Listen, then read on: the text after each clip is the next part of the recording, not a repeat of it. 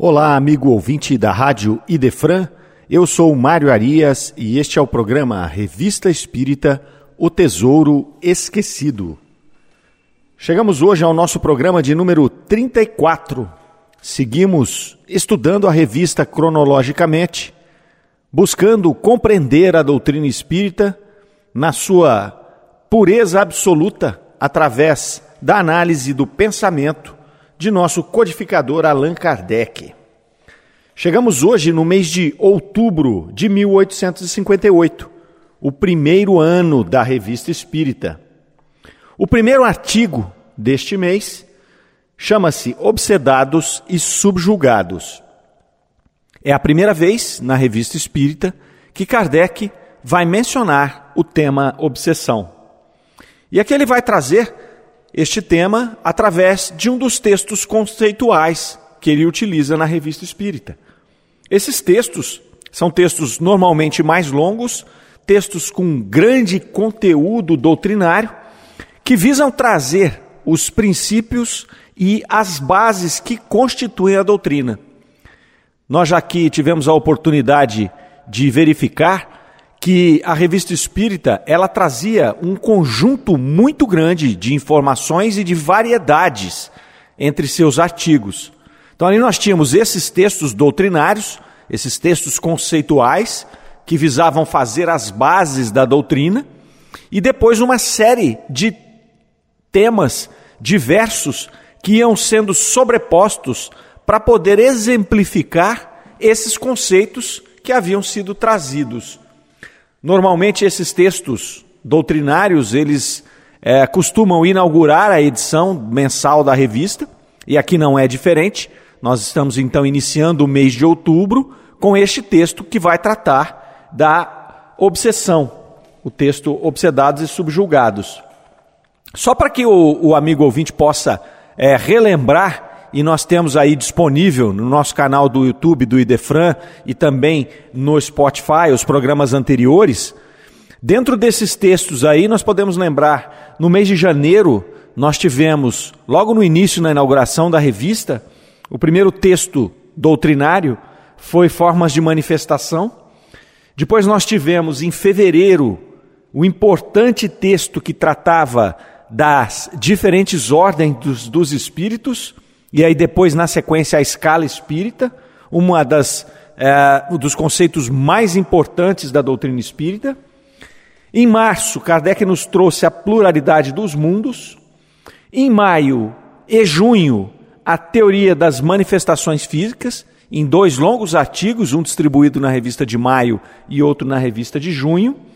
E depois, em agosto, um outro texto tratando das contradições da linguagem dos espíritos. Então ele vai colocando aí esses textos que vão apresentando as bases da doutrina e depois recheando a revista, normalmente com exemplos que vão clarear o nosso entendimento a respeito daqueles conceitos uh, que vêm de uma forma mais densa, de uma forma uh, um pouco mais técnica, podemos dizer assim. E aí então começamos esse texto de hoje, objeto do nosso estudo de hoje, obsedados e subjulgados. Uh, Kardec vai falar ali a respeito do que se falava na época dos perigos do espiritismo. Então os opositores, eles alegavam que o espiritismo era uma doutrina perigosa, que levava os seus adeptos a um grau de fanatismo que muitas vezes acabavam por desenvolver um processo de loucura. Então eles diziam que os manicômios, né, as casas ali de, de repouso da época, estavam repletas de espíritas. Então Kardec vem é, tratar desse tema de obsessões é, e subjugações nesse artigo, iniciando com esse fio condutor, né, desta proposição dos opositores acerca dos perigos da doutrina espírita. Então ele começa no segundo parágrafo ali da revista, já fazendo o um embasamento acerca desse tema. Ele vai dizer: na verdade, o Espiritismo apresenta um perigo real, mas não é aquele que se supõe. É preciso ser-se iniciado nos princípios da ciência para bem compreendê-lo. Não nos dirigimos àqueles que lhes são alheios, mas aos próprios adeptos, aqueles que o praticam, pois que para esses é que há perigo. Importa que o conheçam, a fim de se porem em guarda. Sabe-se que um perigo previsto é um perigo meio evitado. Diremos mais: para quem quer que esteja bem informado da ciência, tal perigo não existe. Existe apenas para aqueles que têm a presunção de saber, isto é, como em todas as coisas, para aqueles que não possuem a necessária experiência. Já temos aqui então um fio condutor deste artigo que vai falar é, com relação àqueles opositores que alegavam ser o, Espiritismo algo perigoso para as pessoas. Kardec então vai se dirigir aqui aos espíritas, aos adeptos da doutrina, não aqueles que não a conhecem, e vai fazer a sua observação, que é importante que se conheça e que se estude, para que se possa pôr em guarda é, com relação a esses perigos que de fato envolvem a doutrina não para aqueles que a dominam, que a conhecem, que conhecem suas técnicas, seus mecanismos, suas influências, mas para aqueles que têm a presunção de saber, como nos diz aqui o artigo. Porque quando temos a presunção de saber, nós achamos que sabemos, nós conhecemos as coisas superficialmente, é aí que nós não temos elementos suficientes para combater algum perigo que é este tema que nós conhecemos apenas superficialmente nos apresente. Então, esta é a grande colocação de Kardec aqui neste início do artigo. É importante que nós conheçamos a doutrina, porque não é algo pueril, é algo bastante sério e apresenta para aqueles que têm a presunção este perigo realmente. Aí ele começa a falar, como ele está dizendo aqui, ele está se referindo aos adeptos, ele começa a falar a respeito do desejo que todo aquele que conhece a doutrina tem de ser médium. Se já é assim hoje, as pessoas se aproximam da doutrina espírita e logo se perguntam: será que eu sou médium? Será que eu posso me comunicar com os espíritos? Será que eu posso manter esta relação com o plano espiritual? Este é, uh, uma, esta é uma posição muito comum de nós espíritas e legítima.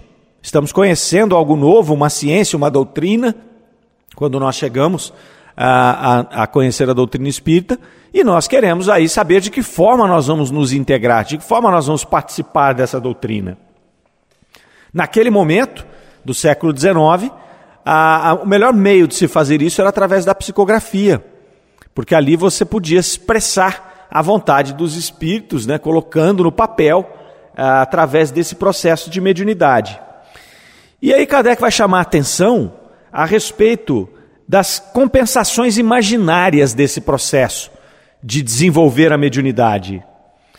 O primeiro é esse contato com o além. É você ter essa possibilidade de contactar aqueles que já partiram, que tenham sido seus amigos, seus familiares, ou até mesmo alguma personalidade famosa que já tenha vivido anteriormente. O que traz em si esta primeira colocação aqui a respeito destas compensações imaginárias. É, nós não podemos deixar de pensar na sensação de poder. É, aquele que consegue um contato com algo raro, com algo que outras pessoas não têm, é, nem todos somos médiums ostensivos, então aquele que é, ele pode, em um primeiro momento, imaginar-se com algum poder, com algum status. Então, este é o primeiro dos problemas que nós temos né, dessas compensações imaginárias. A pessoa imaginar que com este contato, com esta relação com o plano espiritual, ela alcançaria algum poder. Depois vem propor um outro problema. Propor o problema daqueles que imaginam que o acesso a esses espíritos vai trazer algum tipo de conhecimento oculto, vai levantar o véu né, escavar as ruínas, como ele coloca aqui. E aí, em alguns casos, até existem aqueles que imaginam que vão conseguir algum tipo de benefício financeiro, fortuna, alguma coisa assim, através das orientações dos espíritos. Hoje menos, né? nós estamos falando aqui da perspectiva de Kardec do século XIX. Hoje é menos comum que nós encontremos aí é, indivíduos que ainda imaginam que vão se, é, se expor a este contato com o plano espiritual e vão conseguir esses benefícios de fazer fortuna através de alguma revelação. Né? Mas nós vemos aí médiums se transviando e, e, e, fazendo realmente fortuna, cobrando consultas, cobrando ah, ah, tratamentos, enfim, fazendo um mau uso da mediunidade. Isso é bastante comum, porque acontece em todos os ramos é, da humanidade. Isso se dá em função de sermos espíritos imperfeitos, espíritos da terceira classe. Então nós não compreendemos o fenômeno, o seu objetivo, a sua natureza, e muitas vezes a gente tenta tirar proveito disso com resultados absolutamente catastróficos, como a história nos mostra. E aí o artigo continua dizendo: quem quer que se dê o trabalho de estudar a ciência espírita, jamais se deixará seduzir por esses belos sonhos. Sabe do que se deve abster a respeito do poder dos espíritos, de sua natureza e do objetivo das relações que com os mesmos o homem pode estabelecer. Recordemos, para começar, em poucas palavras, os pontos principais que nunca devem ser perdidos de vista, porque são a chave que sustenta todo o edifício. Nós vemos aqui que ele vai mostrar que nós temos que conhecer o objetivo dessas relações, os espíritos, a sua natureza, que nós precisamos conhecer a doutrina e conhecer com quem nós estamos lidando para que nós possamos aí caminhar por uma estrada segura. E para facilitar essa caminhada, Kardec vai trazer então oito pontos, oito itens que vão compor esses pontos principais, que são a chave que sustenta este edifício. É, o primeiro deles vai falar da natureza dos espíritos. Ele começa dizendo que os espíritos não são iguais nem em poder e nem em conhecimento. Por quê? Porque na verdade eles não passam de almas humanas desembaraçadas do corpo físico. Vai ainda sustentar que há uma variedade muito maior de espíritos, de, de diversidade de espíritos, de personalidades, do que a gente encontra no planeta Terra. Por quê? Porque eles vêm de outros mundos também. Então, os espíritos que estão compondo aqui a nossa atmosfera espiritual do planeta Terra não são unicamente os espíritos que já aqui viveram. Nós temos aí é, a composição também formada por espíritos que vieram de outros planos, o que faz com que a variedade de seres, de pensamentos, de atitudes seja maior do que aquela que nós conhecemos aqui no planeta Terra. Um ponto importante que nós temos que ressaltar é que, quando nós falamos nesta relação de encarnado para desencarnado, nós temos uma desvantagem nesta relação. Nós temos a limitação do nosso corpo físico, enquanto que o espírito desencarnado que está aqui à nossa volta, nos influenciando, ele já não tem esta limitação. Então nós temos aqui a necessidade do descanso, a necessidade, a estafa do corpo físico, a própria limitação que esse corpo é, é, faz com o nosso espírito, né? que, como que se aprisiona, é, limitando os pensamentos, fazendo com que os, os, pensamentos estejam aí limitados pela nossa massa encefálica, é, às vezes até que apresenta algum problema, limitando ainda mais a expressão do espírito, enquanto que o desencarnado ali ele já não tem nesse momento esta limitação. Então é uma luta que começa meio que desigual. A gente vai ver aí ao longo do, do artigo desenrolar desse processo, é, uma vez que estamos falando aqui de obsessão. O segundo item é que nós estamos cercados por uma nuvem de espíritos. E que, pelo fato deles serem invisíveis aos nossos olhos, eles não deixam de estar aqui. Não é pelo fato de nós estarmos, não estarmos vendo esses espíritos que nós não estamos cercados por eles. Então é uma nuvem, é uma, um número enorme de espíritos que estão à nossa volta que estão ali mantendo estas relações. Isso é tão interessante que lá no livro dos Espíritos, na per pergunta 459, Kardec vai perguntar: influem os espíritos em nossos pensamentos e em nossos atos? E a resposta é interessante. Ela vai dizer: mais do que imaginais, de ordinário são eles que vos dirigem. Então é uma nuvem enorme, uma multidão de espíritos que estão aqui nos influenciando. De ordinário são eles que vos dirigem. Essa influência é tamanha que muitas vezes a, a grande parte de nós é dirigido na maior parte do tempo pelos espíritos, pelas influências espirituais que estão à nossa volta. O terceiro item vai nos dizer que, pela inferioridade física e moral do globo terrestre, na hierarquia dos mundos, os espíritos inferiores são mais numerosos aqui do que os espíritos superiores. Nós já vimos lá na pluralidade dos mundos habitados que o planeta Terra está entre os mundos ainda num processo evolutivo bem inferior. No exemplo que foi dado para nós, naquele momento, ele vai citar que nós estamos aí que, dentro do nosso contexto aqui, nós teríamos um planeta que ele vai citar Marte né, como exemplo, que seria um planeta inferior ao planeta Terra. Depois, os outros todos são planetas superiores. E aí é natural que nós tenhamos como companhia nessa nuvem de espíritos que já foi citada aqui, espíritos inferiores, espíritos da terceira ordem. O quarto item, ele vai nos falar que esses espíritos que estão aqui à nossa volta se ligam a nós e que agem mais particularmente sobre o nosso pensamento, nos aconselhando. E que nós seguimos as influências desses espíritos sem perceber. É um ponto importante, porque a gente tem a tendência muitas vezes de imaginar que, olha, poxa, se eu não sou um médium ostensivo, eu estou mais seguro com relação à influência dos espíritos. E aí é um engano né? porque o médium ostensivo ele acaba percebendo de uma maneira mais direta esta influência. Obviamente, se ele tiver equilibrado, se ele tiver conhecimento, se ele tiver estudado a doutrina e os seus mecanismos, ele vai ter esse ferramental. Se ele não tiver, é aí Kardec está dizendo, é, ele está se referindo justamente a esses. Olha, meu, se você tem essa mediunidade, né, como as pessoas queriam desenvolver ali naquele momento a psicografia, mas não conhece os mecanismos, vai ficar difícil, porque você vai perder essa luta. Mas ele volta dizendo aqui que todos nós, sejamos médiums ostensivos ou não, sofremos essa influência. E que essa influência se dá mais particularmente pelo pensamento então os espíritos vão intercalando, sugerindo pensamento no meio dos nossos. E como nós estamos ainda num grau evolutivo muito parecido com o deles, né, de imperfeição, o é, que, que acontece? A gente acaba tendo como nosso esse pensamento. É diferente daquele que só tem pensamentos bons e de repente brota um pensamento ruim. Ele identifica que aquele pensamento não é dele. Então ele está identificando ali. Agora, nós aqui, ordinariamente, o que, que acontece? Nós temos pensamentos bons, ruins o tempo todo, pelo nosso estágio evolutivo. Então, se um espírito começa a implantar pensamentos ruins para nós o tempo todo, muitas vezes a gente não percebe.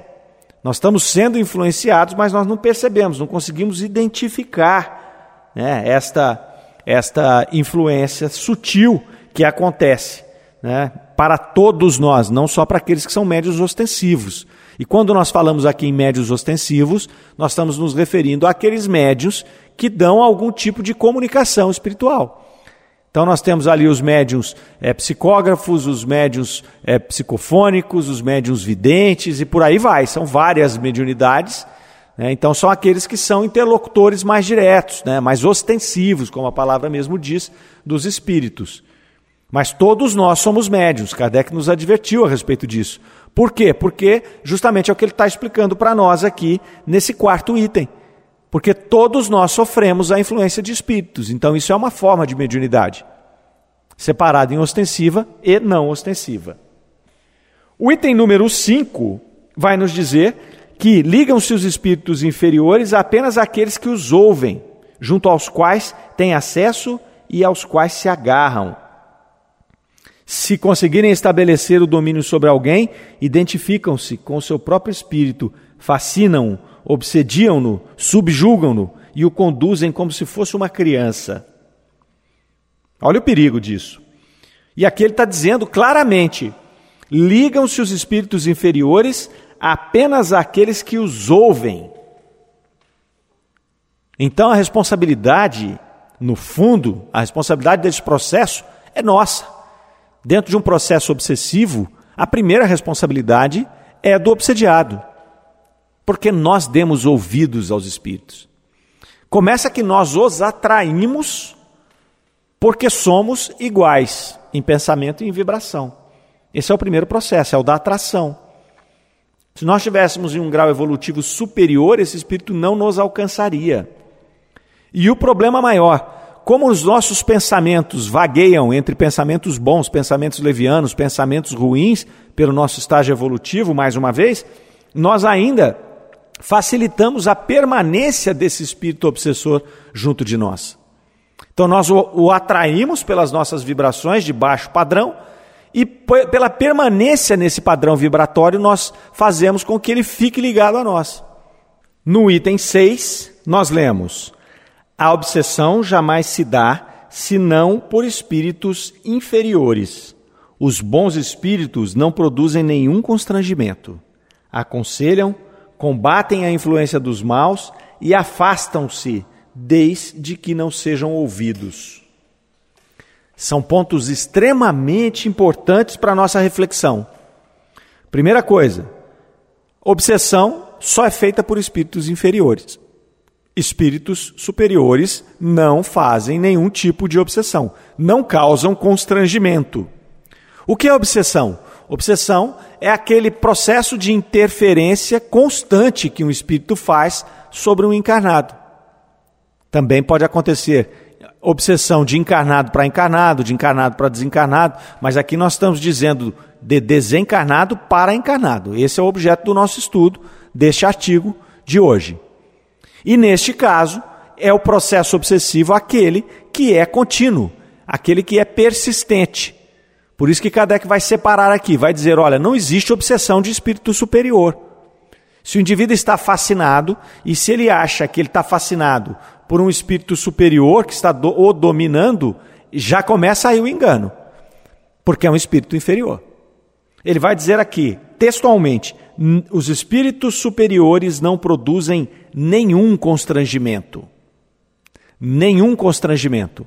Eles vêm nos intuir, eles vêm nos auxiliar. Só que quando não são ouvidos, eles se afastam. Eles respeitam o nosso livre-arbítrio e eles respeitam o nosso estágio evolutivo. Nós temos, já falamos várias vezes sobre isso, e é um ponto capital da doutrina espírita, que todos nós temos a companhia de um espírito protetor, de um anjo guardião, como mais comumente chamamos. Então, quando nós aqui vamos reencarnar, já é designado pela espiritualidade um espírito que vai nos acompanhar nesse processo. Vai sempre o nosso espírito protetor é de um nível evolutivo, de uma ordem maior do que a nossa.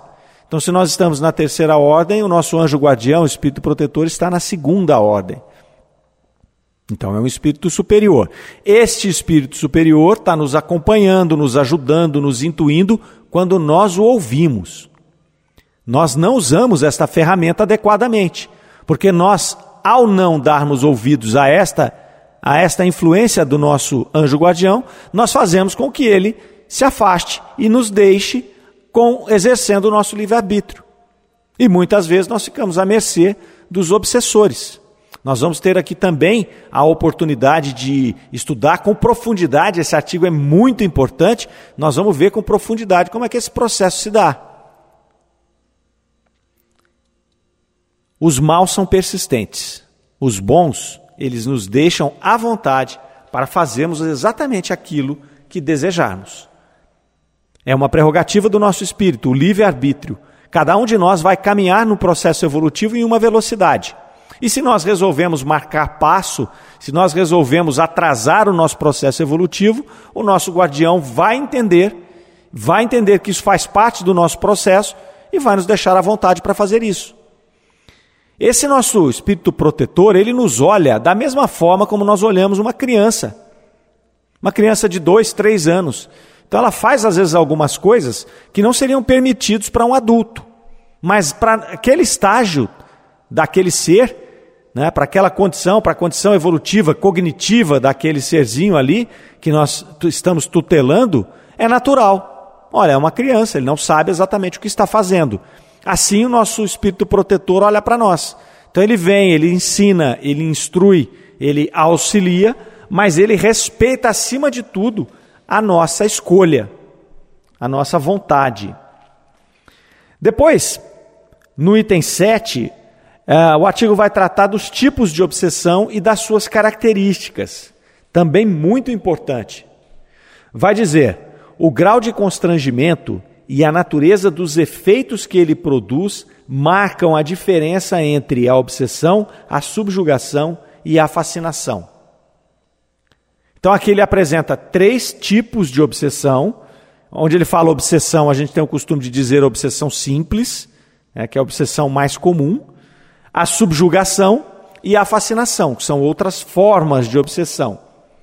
E aí ele, ele começa a detalhar um pouco aqui. A obsessão é a ação quase permanente de um espírito estranho que leva a pessoa a ser solicitada por uma necessidade incessante de agir desta ou daquela maneira e de fazer isto ou aquilo.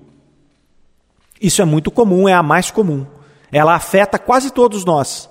Então é aquela ideia fixa que fica indo e voltando na nossa mente o tempo todo. É aquela ideia estranha, né? aquele, aquela ideia de medo, aquela ideia de que algo vai acontecer de ruim ou que vai plantando alguma situação. Eu tenho, às vezes eu estou com, é, com raiva de alguém e aí o espírito começa ali a alimentar aquela raiva até ela se transformar em um ódio, em um desejo de vingança, em um desejo de fazer algo de ruim para aquela pessoa. Então são aquelas ideias que ou são monoideias, né, ideias que ficam se repetindo, ou são aquelas ideias recorrentes que vão pingando, né? Que na verdade elas são ideias diferentes, mas que no fundo elas têm um mesmo objetivo. Então é essa ação quase permanente de um espírito estranho, colocando ali, inserindo essas ideias.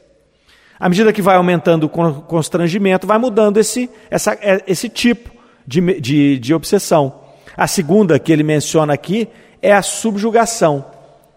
Vai dizer, é uma ligação moral que paralisa a vontade de quem a sofre e que impele a pessoa às mais desarrazoadas atitudes frequentemente as mais contrárias ao seu próprio interesse. Então aqui o espírito já começa a dominar o indivíduo.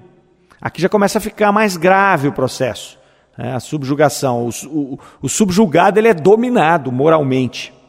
Essa ligação moral paralisa a vontade do, do obsediado. E aí o obsessor tem o controle da situação fica bastante complicado, porque você já não tem mais discernimento dos seus atos. Né? O Espírito já está comandando né, todos, a toda a sua vontade ali. E por último, nesse, nesse exemplo aqui, desses três, ele vai trazer a fascinação. Vai dizer: a fascinação é uma espécie de ilusão produzida pela ação direta de um espírito estranho ou por seus raciocínios capciosos. Essa ilusão produz alteração na compreensão das coisas morais, falseia o julgamento e leva a tomar-se o mal pelo bem. A fascinação é, é muito perigosa também, porque é, o espírito inteligente, eles podem ser inferiores, mas eles são inteligentes. Como eles não têm, como nós mencionamos lá no começo da leitura do artigo, como eles não têm o aparelho físico para os limitar, eles nos estudam. Eles estudam as nossas fraquezas, eles estudam os nossos pontos vulneráveis. E aqui no caso da fascinação, via de regra, eles atacam para os pontos é, do orgulho, do ego, que todos nós temos no nosso estágio evolutivo. Então, quando uma pessoa começa a te elogiar, começa a te colocar né, naquela situação de orgulho, esse é um processo que, quando é de um espírito para um encarnado, começa aí o processo de fascinação. Então, se é um médium, o espírito se aproxima, começa a implantar para ele ali, primeiramente, que ele é um espírito superior. Então, as comunicações muitas vezes são carregadas de palavras bonitas, tem até alguma coerência, coerência lógica. E aí você fala: Nossa, eu estou aqui em contato com um espírito superior. E aí ele começa a enaltecer o ego do médium. Poxa, você é muito inteligente, você já é um espírito evoluído, nós caminhamos juntos no, no, plano espiritual e agora você está em missão. E aí o médium vai ficando todo inflado, né? já se posiciona de uma forma superior aos demais. E aí se instala o processo de fascinação. Ele não ouve mais ninguém. É uma alteração do processo de julgamento. Esse espírito já começa a modificar ali este processo, fazendo com que a pessoa não tenha bom senso. Ela desliga, como se ela desligasse o bom senso. E aí o espírito começa a, a trazer coisas ridículas, coisas absurdas, e o médium acha que aquilo é a coisa mais maravilhosa do mundo. E ai daqueles que discordarem dele. É, aí entra o processo de melindre, é, onde o médium sai daquele grupamento de, espí de espíritas, né, daquele centro espírita que ele frequenta, vai buscar outro centro. Poxa, lá não me compreendem, não compreendem o meu guia espiritual superior, né, o povo atrasado, eu vou me mudar daqui. E aí se instala o processo de fascinação. E depois, no oitavo e último item deste, é, que foi a, a primeira colocação de Kardec desses pilares, não é? que fazem parte desse entendimento do processo de comunicação espiritual, de obsessão, o oitavo item, ele vai trazer duas formas de combate a essas obsessões que ele já mencionou ali. O primeiro é o da vontade. Vai dizer aqui: por sua vontade pode sempre o homem desembaraçar-se do jugo dos espíritos imperfeitos, porque em virtude do seu livre-arbítrio há escolha entre o bem e o mal. Se o constrangimento, porém, chegou ao ponto de paralisar a vontade, e se a fascinação é tão grande que oblitera a razão, então a vontade de uma terceira pessoa pode substituí-la. São dois pontos. A primeira coisa, e a mais fácil e a mais indicada, é que nós possamos nos desvencilhar dos obsessores pela nossa própria vontade. E aí, depois, na continuidade do estudo do artigo, ele vai dar alguns exemplos de como fazer isso. Porém, quando nós deixamos, quando o processo se instala como uma subjugação ou como uma fascinação, aí já é um problema, porque eu já perdi o meu senso de julgamento. Aí não tem mais jeito, eu não vou conseguir exercer a minha vontade, porque os espíritos dominaram o processo que faria com que eu tivesse esse discernimento. Aí eu preciso de terceiros. E é aí é que entram os centros espíritas, é aí é que entram as unidades de socorro dos centros espíritas, as reuniões de desobsessão, as reuniões de fluidoterapia, para auxiliar, em grande medida, estes indivíduos que estão sofrendo esses processos de obsessão, cujo constrangimento já passou do ponto dele, com a sua própria vontade, se livrar. Então é riquíssimo esse início desse artigo. Nós vamos aqui encerrando hoje a nossa análise desse artigo. Vamos retomar na semana que vem, porque é um artigo extremamente importante para nós espíritas. Temos que compreender muito bem esse processo, porque a obsessão, ela é um dos escolhos da nossa evolução e todos nós estamos sujeitos a ela. Todos nós estamos aqui mergulhados nessa nuvem de espíritos por sua natureza pela natureza do nosso globo, a grande maioria são espíritos inferiores que estão nos influenciando o tempo inteiro. Então, esse artigo nos dá uma grandiosa ferramenta de entendimento para que nós possamos nos blindar desse processo obsessivo. Ok? Por isso, nós contamos na semana que vem com a presença de vocês novamente. Nós agradecemos pela companhia no estudo de hoje e desejamos a todos que tenham uma excelente semana Fiquem com Deus e até a próxima.